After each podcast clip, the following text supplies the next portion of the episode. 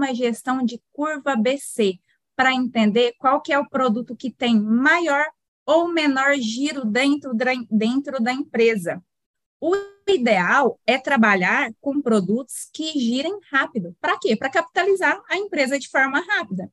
E não trabalhar com produto que fica parado e que demora para o empresário, para o gestor, ter o retorno daquele investimento que foi feito.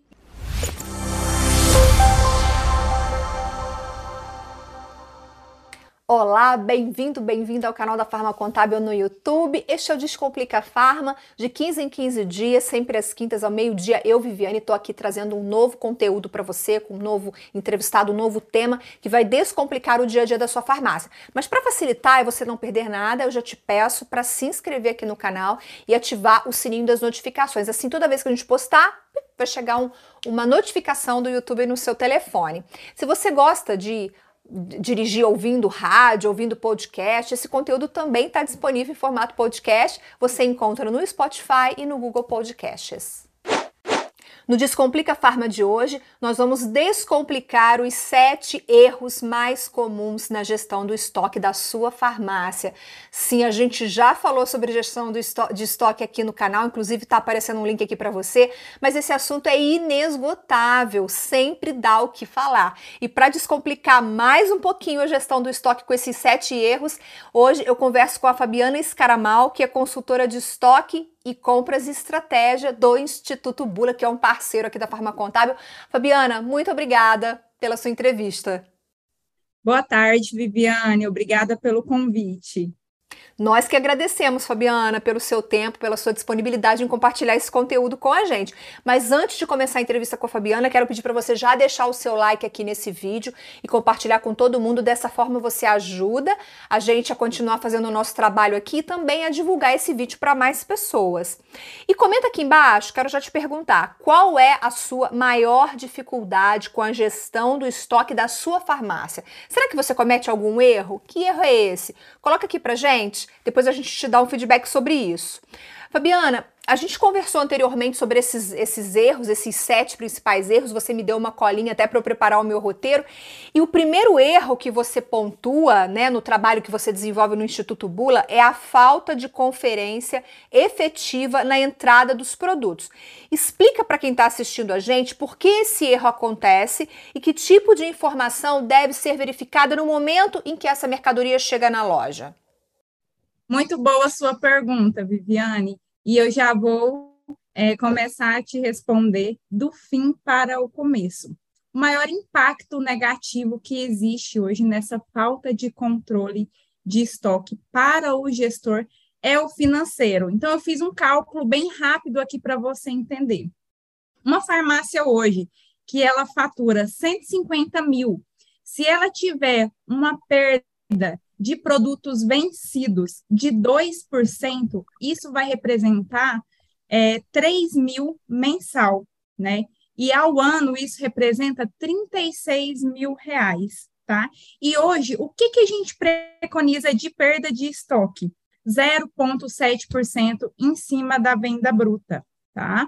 Então, é, a conferência de quantidade, de validade, lote, integridade dos produtos na mercadoria é de vital importância. É, esse procedimento, ele garante que a drogaria tenha um menor nível de produto vencido. É essencial comparar a quantidade física que chegou com a nota fiscal, fazer a entrada via XML para atualizar o estoque automaticamente ao fim do processo, é, verificar lote do produto para evitar problemas no envio do arquivo SNGPC dos medicamentos psicotrópicos e antibióticos. O recebimento exige controle de datas é, e é importante estabelecer um critério para validade com os fornecedores e alinhar isso com a equipe também. Para quê? Para não receber produtos com a data próxima ao vencimento. E, por último, conferir sempre a integridade da embalagem para um controle de qualidade efetivo e também para evitar que a mercadoria ela seja comprometida e cause danos à saúde do consumidor. Não, a ideia é a seguinte: todo produto que entra na farmácia, ele precisa sair. Comprou, você precisa vender. Então, se você não confere essa mercadoria e recebe uma mercadoria com prazo de validade vencido, uma mercadoria deteriorada, como é que você vai vender? E aí tem esse prejuízo enorme que a Fabiana colocou em números, só para te dar uma ideia do quanto de dinheiro você pode estar perdendo. O segundo erro, Fabiana, que você citou é a movimentação correta de estoque. O que é essa movimentação e como se dá esse erro? Queria entender também. Isso mesmo. Essa movimentação de estoque é o FIFO. Primeiro que entra, primeiro que sai. Então, esse processo, ele deve ser claramente definido dentro da empresa, para que os produtos com a data de vencimento menor fiquem na frente. É necessário ter esse cuidado na hora de guardar os produtos na prateleira, porque isso ajuda a priorizar a venda dos produtos com vencimento mais próximo também, reduzir a perda. Maravilha, entendi. Entendi, faz todo sentido. Terceiro erro está relacionado aos cadastros duplicados. Mas o que seria esse cadastro duplicado, né? É o cadastro duplicado de produto que você está se referindo? E, e como é possível evitar esse erro? Exatamente. Cadastro de produto, Viviane é importante padronizar nomenclaturas e abreviações para facilitar a entrada desse produto. Seguir sempre a mesma forma de descrição, porque isso garante agilidade no atendimento. Quando fala de padronizar, é o quê? Eu vou citar um exemplo. Às vezes a gente pega aqui na consultoria casos que o cliente tem cadastrado cloridrato de ranitidina, clor de ranitidina ranitidina, cloridrato. E todos eles têm estoque, ou às vezes você vai consultar ali o colaborador na hora de fazer a venda, consulta o cadastro que está com produto zerado, né? E acaba perdendo vendas se não tiver ajustado. Para isso, precisa existir um padrão definido. O maior erro que acontece é, com esses cadastros é na hora de dar entrada na mercadoria. Por quê? Cada fornecedor, ele tem a sua descrição padrão e a drogaria também precisa ter. Eu entendi, Fabiana, porque assim, vamos supor, eu, Viviane, chego na farmácia para comprar o cloridrato de ranitidina. Aí o balconista vai pesquisar e vai estar tá dando no estoque zerado. Ah, não tem, infelizmente não temos, o medicamento está em falta, eu vou embora super chateada, que cliente que não é atendido fica muito chateado. Só que se você for olhar no estoque, não tem o cloridrato de ranitidina, mas tem o clore de ranitidina. Então tinha produto e a farmácia perdeu a venda porque tinha mais de uma classificação. É isso? Eu entendi certinho?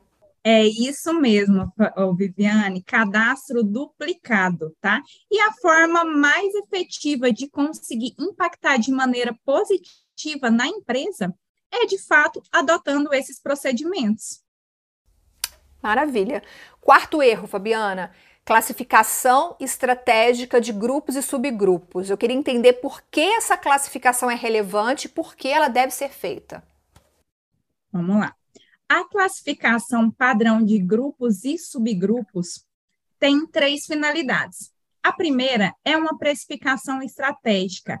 É imprescindível que os produtos estejam agrupados de forma correta. É o segundo, para um direcionamento de comissão também que visa a lucratividade da empresa. No Instituto Bula, não orientamos pagar comissão de forma linear, tá? Por isso a importância de ajustar esses subgrupos por critério de margem de lucro. E o terceiro, é, a, a terceira finalidade aí de ter esse cadastro ajustado, né? O cadastro tributário para não pagar imposto de forma indevida também. Explica um pouquinho mais a fundo como não pagar uma, uma comissão linear. Eu quero entender, assim, é uma, a mesma, vamos supor, ah, a farmácia paga 3% de comissão para todos os produtos. Vocês sugerem é que ah, ela paga 3% de comissão no genérico, mas paga 5% de comissão no similar? É isso que você está querendo dizer? Exatamente. Dentro dos mesmos, de todos os grupos, né? Referência, genérico, similar e perfumaria Temos clientes que chegam é, na consultoria para a gente com esse desconto linear e também dentro do próprio grupo de genérico, por exemplo, é, não fazendo esse ajuste por critério de margem de lucro. Por quê? Existem produtos é, que têm uma margem de lucro melhor, então você consegue pagar uma comissão mais expressiva e, com isso, incentivar o balconista, o colaborador, a indicar mais e a substituir mais, e tem aqueles produtos que são onerosos, que têm uma margem de lucro menor, né? Então, não tem como você pagar é, a mesma comissão ali de forma linear, tem que ser estratégico para avisar a lucratividade da empresa. Então, a, a comissão deve variar, deve ser estabelecida de acordo com a margem de lucratividade de cada subgrupo de produto de cada subgrupo. Exatamente, perfeito, Viviane, é isso mesmo. Quinto erro.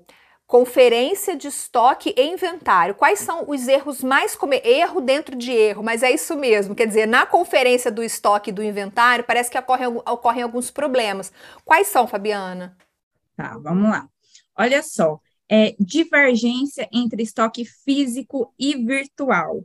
E eu já vou te falar aqui que o estoque físico alinhado com o estoque virtual, ele é o ponto principal para a empresa ela ter uma compra assertiva, né?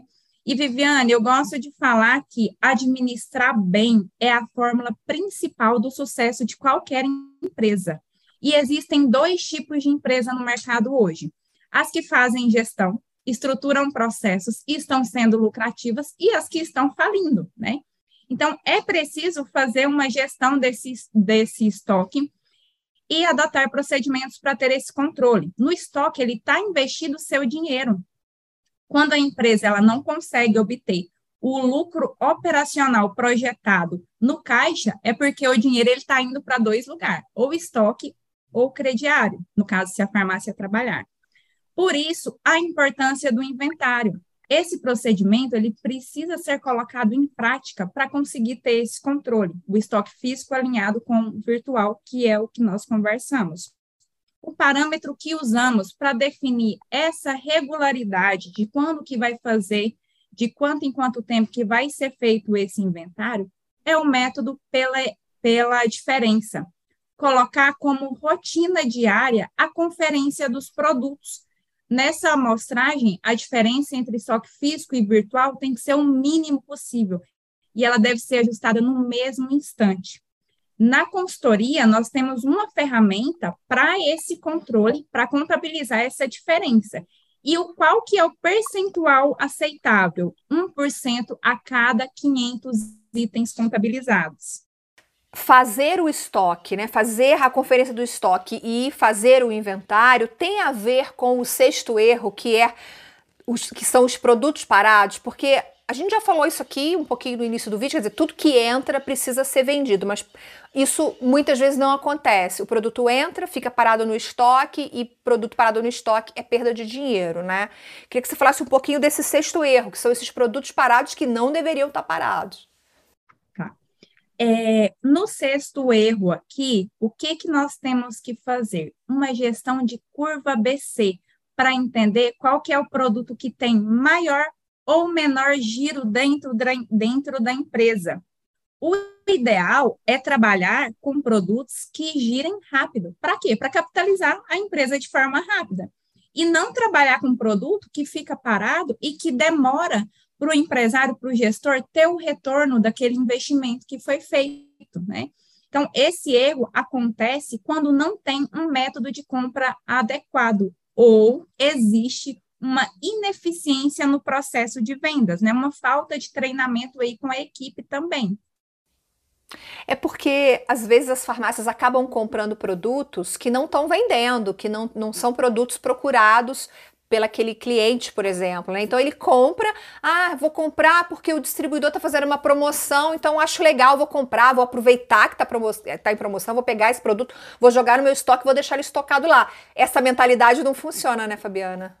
Não pode, não pode. Precisa ser gerado esse pedido em cima da curva ABC e do estoque regulador para você saber qual que é a demanda desse produto. E quando o gestor faz esse tipo de compra, o que, que acontece? Ele compromete o fluxo de caixa da empresa, tá? alocando o produto na prateleira sem necessidade. Bom, eu estou entendendo o que você está dizendo, é porque assim, a partir do momento que ele faz essa compra com o fornecedor, ele assume uma dívida com esse fornecedor. Se ele não vender aquele produto que está parado, porque ele comprou e não tem saída, como ele vai fazer caixa, gerar dinheiro para poder pagar esse fornecedor? Esse é o raciocínio, né? Exatamente isso. Por isso tem que ter um método de compra adequado configurado no sistema, fazer de fato o pedido eletrônico e não manual. Maravilha. Para a gente fechar, sétimo erro na gestão do estoque: não alinhar o volume do estoque com o volume de vendas. É não saber quais produtos são os mais vendidos? A gente está falando de curva ABC nesse, sete erro, nesse sétimo erro também, Fabiana?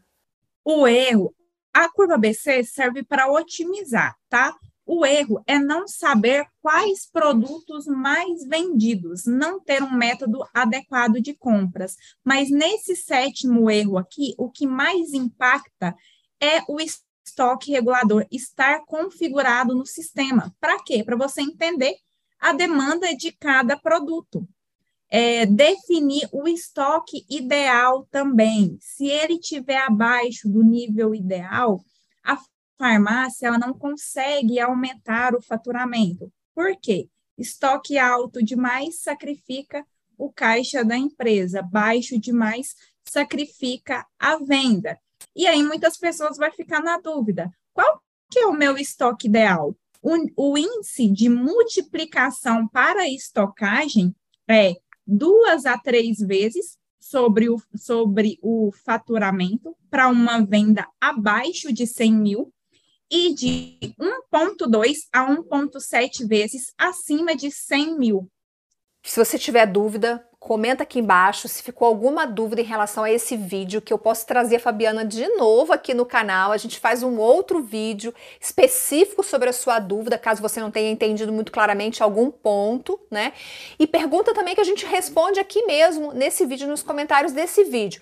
Essas são as dicas da Fabiana para que você não tenha mais problemas com o seu estoque, não fique com mercadoria parada, não, tenha caixa para pagar o seu fornecedor, para pagar as despesas da farmácia. Fabiana, vamos encerrar. Muito obrigada obrigada pela sua participação aqui no canal da Farma Contábil. Obrigada, Viviane. É sempre um prazer compartilhar o meu conhecimento. Obrigada a você pela companhia. Antes de ir embora, deixe o seu like, compartilhe esse vídeo com a sua rede de contatos, manda nos grupos do WhatsApp, isso ajuda demais a gente continuar fazendo o nosso trabalho aqui. Obrigada, eu te vejo no próximo Descomplica. Tchau, tchau.